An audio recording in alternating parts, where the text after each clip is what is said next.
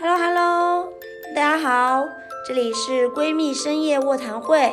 大家好，我是麻袋。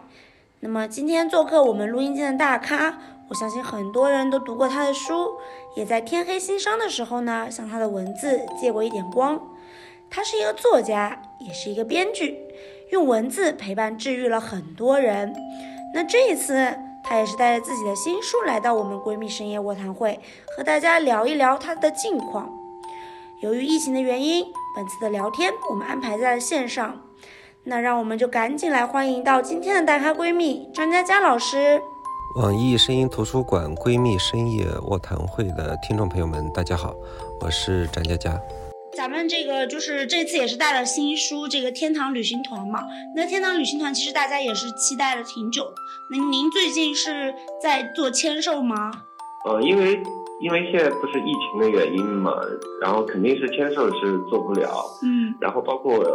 包括我最近一直在那个看病，因为生病嘛，嗯身体也不太好，所以的话，今年可能在宣传上面就做不了什么活动了。好像唯一做了一个活动就是就是在深圳书展啊做，了一次分享会，但是也签不了，因也签不了为身。体不太允许啊、是对，所以就就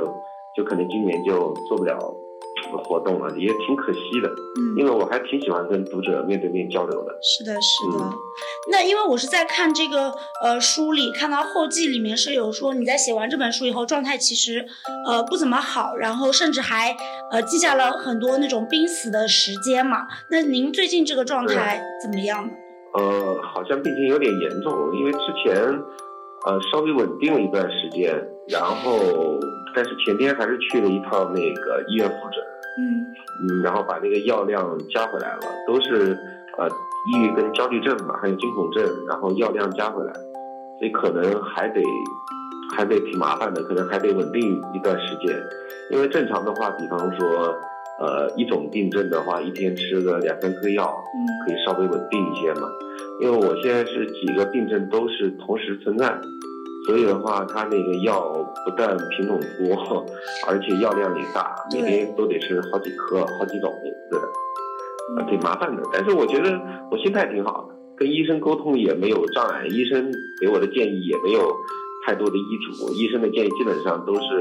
呃，只就是让我坚持，就是吃这个药稳定就好。对，嗯嗯。保持一个好一好的心态，这样子可能会对这个病情有有一个就比较好的帮助。就我之前有一段时间状态也特别不是特别好，然后我是也是通过像是说写文写文字，然后像是找到了这么样一个出口。天堂旅行团。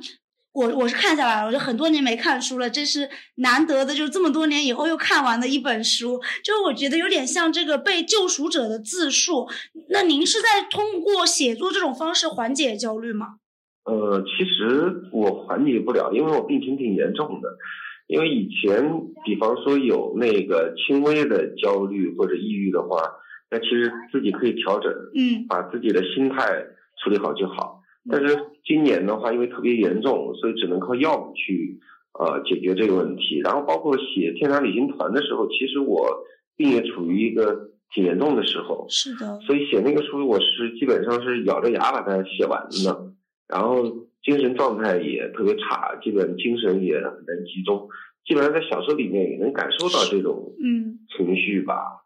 然后我觉得，我觉得你说小说对于一个人的治愈作用有多少，其实不太好说，也得看读者的自己的一个状态，嗯，因为它毕竟不是真正的药，它可能只是一个精神上的一个出口。嗯它能给你一些平衡感，或者说可以给你情感上一些发泄，就像呃，就像洪水一样，它能给你一个发泄的口子，让你让你就是稍微轻松跟缓和一点。但是呃，真正的药不一样，所以我觉得如果如果啊、大家觉得精神上面有一些毛病的话，还是要去看医生。嗯啊、我是我我有时候觉得我的我的小说可能呃，对于一些特别的读者来讲，有一些精神按摩的作用，对对对，对，有一些精神按摩的作用。但这个呢，也不是我刻意去赋予这个小小说这个功能，只是可能我自己在写它的时候，也自己处于相同的一种状态。但是我也想往上爬，我也想从从这个沼泽里面爬出来。嗯在这个在这个攀爬的过程中写的这个小说呢，它可能天然的有一些，呃，对别人来讲的话，可能有一些治愈的作用吧。对，嗯因为大家都是希望向着光走的，大家都希望自己是过得有光明的，是的大家，都有这样的希望。对，是的，其实说实话，写这本小说写了什么，或者说写的过程，对我来讲的话，写完之后就没有这个意识了。因为写这本书的时候，很长一段大部分的时间基本上都是在生病期间嘛，嗯。所以的话，呃，所以记性记忆力会变得很差。我印象最深的是是是每经常会写着写着，然后自己发现自己不在电脑前面，自己在躺在沙发上面在那儿哭泣，就哦。经常会发现自己躲在一个角落，然后然后整个过程也是呃注意力非常难以集中，所以我觉得这本书对我来讲非常特别，非常呃生命中难以忘记的一段经历。写这本书，因为它是我自己挣扎的过程，也是自己尝试治疗自己的过程。嗯如果说整个过程里面让我最难忘的就是，我觉得我能清楚的感受到自己写这本书是需要毅力的，嗯因为我知道自己生病了，但是在去医院之前，我想把这本书写完，就是咬着牙，因为我觉得如果这口气一泄，我可能就没有办法把它写完了。所以写创作整本书的整个过程，应该就是让你印象最深刻的片段了。对，因为它就属于这生命中很难忘记的一整个状态，我觉得这个状态基本上就不会忘掉了。嗯嗯，因为而且写的过程中基本上是不出家门的，包括这半年我基本上也没有呃也没有出过自己小区啊，出过自己很少走出来，所以的话也没有跟别人很多的接触，嗯，就是在一个封闭的状态下去完成的。因为您在这个这本书里面有说到，说这个小剧就是那个小女孩嘛，她是这个宋依离黑夜中的一道光。那其实我也挺想问一问，在这种呃，在这个黑夜中照亮你的那一束光是什么？就我们每个人都心里面很清楚，你最重要的人肯定是家人、朋友跟爱人嘛。嗯但是对我来说呢，我因为慢慢的过着过着，从一个交友遍天下的人，喜欢到处浪荡的人，喜欢流浪的人，慢慢的、慢慢的变成现在就是社交圈也很小，嗯就是平时打交道的人也很少的这么一个状态。因为这跟年纪也有关系吧。我觉得能给我带来光明的人，或者说是能在我心里面起到支撑作用的，其实除了朋友跟家人，也没有别的什么了。很多时候，我觉得已经是，已经是自己在给自己就是点亮的理由吧。就像有时候你包括小剧，小剧那肯定是小说里面的人物，对不对？对，但是小小剧呢，它也是有原型的。它原型是几个小朋友，包括我新闻里面小女孩儿，她是得了绝症之后，然后社会捐了五十万，嗯但是她的病没有治好。她在去世之前是一个小女孩哦，很小，然后在爸妈爸爸妈妈的帮助下，把那个五十万募捐来的钱分成了几份，分给了几个和她得同样病的小孩儿。嗯然后她离开这个世界之后，她的墓碑上面就有六个字，就是“我来过，我很乖”。就这个新闻对我的触动非常大，然后我就以这个小女孩作为原型的一部分，包括我以前的朋友也作为原型，然后融合在一起，就变成小鞠这个人物。我觉得这个不是说小鞠这个人物曾经给我带来过光，而是我想创造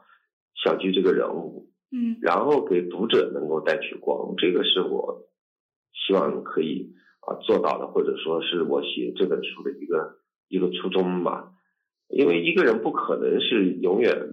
孤独的往前走，但一个人也只能孤独的往前走。我觉得生命里面，你很有可能当时没有感觉到什么，但是过一段时间，你回过头来想啊，那个人也许。也许都已经你们没有什么联系，或者都是偶然遇见的，嗯但在那个三岔路口，他给你指明过方向，或者说他都是呃无意识的一件一个举动。我觉得这些都是生命里面很细微的，嗯不一定是轰轰烈烈的东西。嗯但是我现在可能整个状态就处于特别啊、特别特别脆弱，或者说特别敏感吧。嗯，就会你给我打一个手电筒的光，我都会觉得那是月亮的光，就这样这么一个状态下把这个书写完。所以我我我希望每个人都能珍惜这些。我我觉得张老师是有大爱的人，就是往往就是我们比如说自己可能已经有点自顾不暇的时候，可能就不会想说呃再去照照照顾别人的感受是怎么样。但是我觉得从你刚刚沟通的下来，我觉得你是一个有大爱的人，就即即使自己的 状态不怎么好，但是还是愿意就是说抽一丝力气，能够希望他这个作品能够去温暖更多的人的感觉。但我觉得我就是个小人物，就是一个很普通的人。嗯为然后我不好的时候，但是对于我来说，比方说我生病了，或者说啊、经济状况不好，但我还是能活下来，因为我再怎么样也也也可这个世界上比我糟糕或者说生存生存的状况比我差的人还有很多。我觉得我觉得我应该是有一些责任或者一些义务嗯去、去去出到这份力吧，对，嗯。嗯，那您刚刚也一直有说，就是说支撑你的可能是比如说亲情这样子，然后家人这样子。那现阶段就爱情已经不那么重要了。也那肯定是肯定是重要的嘛，但只不过暂时没有，这也没有办法。你包括昨天这前阵跟朋友聊天也聊到，就是所谓一个人不能不可能一个人是只为自己活着的嘛，人活着肯定是要有一些理由的。你自只为自己活着，你会觉得很空虚，甚至会觉得很迷茫。那我们都是有父母的，那父母也是你活着的理由之一。那有没有想过，有没有考虑过父母也会离开这个世界？那那你的心一下子就会碎掉了，它就会空了嘛。那你那你包括我去写《云面我小卖部》还是《天堂旅行团》里面都有一个小女孩这样一个角色，那就是因为我自己特别想要一个女儿。嗯，是啊传承吗？虽然虽然暂时没有爱情，但是我想要一个女儿。那所以所以这个书里面的这个甜美花对爱情的义无反顾，是你期望的爱情吗？呃，说实话，我觉得甜美花在这个小说里面承载的，好，其实不是爱情这一块。嗯其实他我在小说里面探讨爱情的，并没有探讨的那么深。对其实探讨爱情的是青青和那个严孝文这一对情侣，啊，他为什么两个人在一起好好的，为什么会分手？嗯对，而且也不一定是一个人的错，那肯定是双方都有自己的生活状态上面的原因。一段感情的消逝，那肯定不是那么简单的。那他们聊的，我其实写他们，我是啊、聊的是爱情。甜美花，我觉得聊的其实是你刚刚说的那句话里面，他们是真正的大爱。嗯就是说人，人固有一死，或轻于鸿毛，或重于泰山。其实田美花和他的呃老师李树，那是真的大爱，是在这个小说里面承载的是真的是大爱这一部分。因为田美花的老师李树是有原型的，嗯是我上大学的时候啊，我一个朋友，我一个大学同学，然后他有一个朋友就去支教，然后因为他对那个小山村有特别的感情嘛，就一定要去支教，然后他就跟他的女朋友分手了，呃，女朋友不可能跟着他去嘛，嗯。然后他在那个小山村里面是因为身体的原因，呃，坚持了几年之后是离开了，嗯。就去世了。嗯。所以这个李树这个人物原型对我来讲是很震撼的。我一直这么多年来，我一直惦记着要把李树这个原型写进小说，所以《天堂旅行团》也是完成我这个夙愿的原因之一。嗯，你看，从你的全世界路过写的很多是爱情嘛，对不对？嗯对，那云边有个小卖部，其实变成亲情了。是的，然后到了天堂旅行团，人与人之间的关系变成陌生人了。我觉得这可能是最大的一个变化，就是在探讨这个世界的问题，探讨这个人与人之间的情感，从爱情变成亲情，现在变成陌生人。但是陌生人在一起，你会发现这个小聚跟呃小聚和宋一离他是陌生人嘛，对，对，最后变成母父女了。是，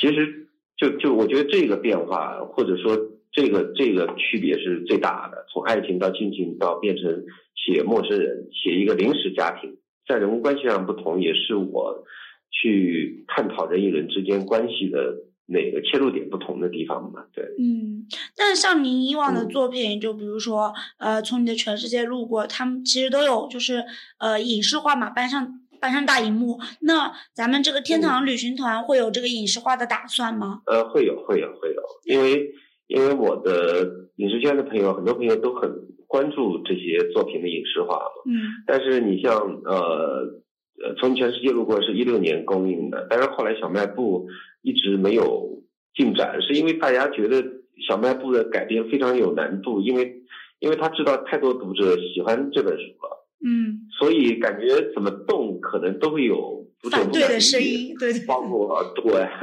所以小卖部的推进就比较慢一些。嗯然后电商旅行团也也在呃跟朋友在聊，包括一些筹备，希望尽快能跟大家见面嘛。就是小卖部跟旅行团的影视化，那你觉得就是谁谁来演比较符合你书中的形象？聊过很多人选，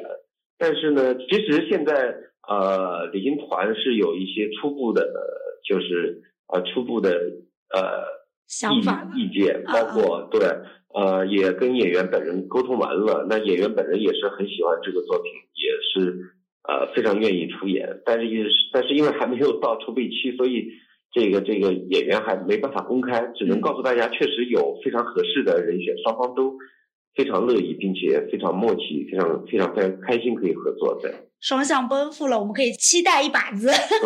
对 对。对对应该应该挺快，应该明年就会有消息的。哦，那那那我们就期待明年能够听到他的一个这个好。好消息，因为我们在现在这个比较，就现在这个时代就比较短平快嘛，其实大家看书的人真的非常非常少，也不是说非常少，就是变慢慢变少，可能大家取而代之的都是在比如说刷抖音、刷快手、刷这种短视频，那能够安安静静坐下来读完一本书，真的已经非常非常难得了。那您觉得在这样的时嗯。代，就是我们是需要怎么样的一个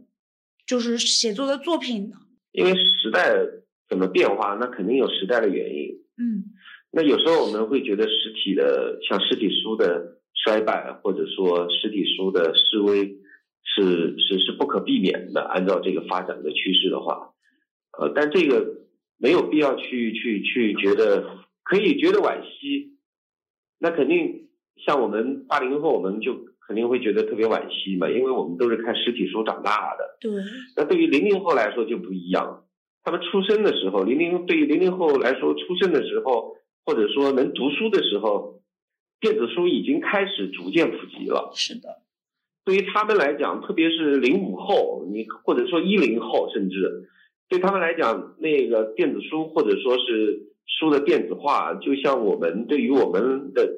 自来水，嗯一样的正常的，这是他们触及他们的第一媒体、第一载体，所以我觉得这个是呃抗拒不了的，或者说你只能去惋惜一下，但是你没有办法改变这样的形式。包括我碰到一个就是行业的朋友，他说：“哎呀，你知道吗，张建佳，你现在就是实体出版业的最后一道防线了。”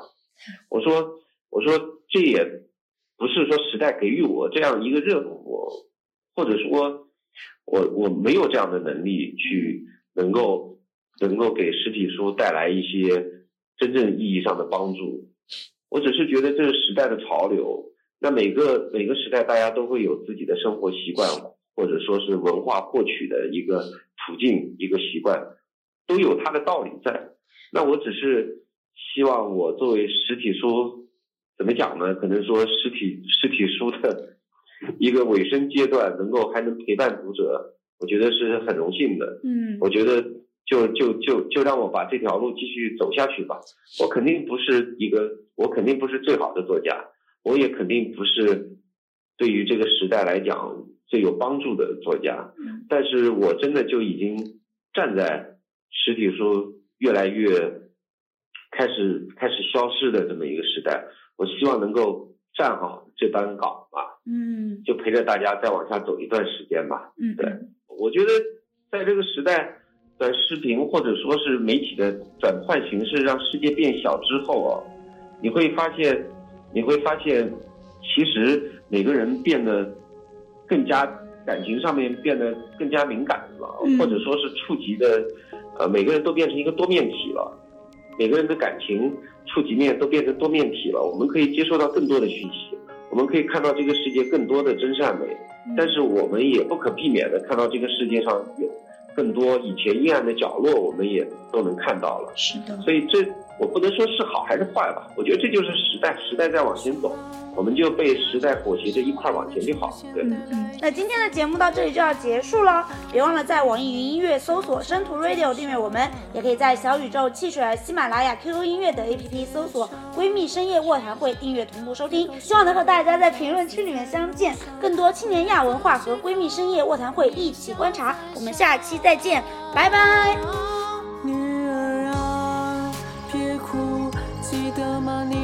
穿脱起火的高山，不怕一念之差，有你在就是来日方长。女儿啊，别哭，回来的时候你要再想，以后天黑心上就问那天。其实不是什么大事了，叔叔你是个很好很好的人，我跟你在一起特别开心，我就想我。能叫你一声爸爸吗？我在天堂彼方。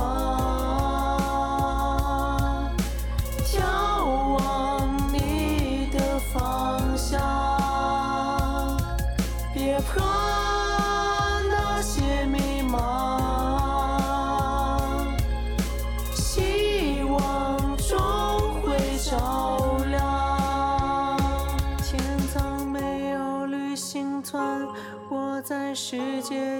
我张望，等你回来，全是泪水的真相。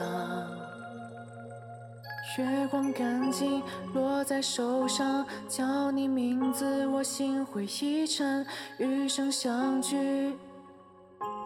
永不离散。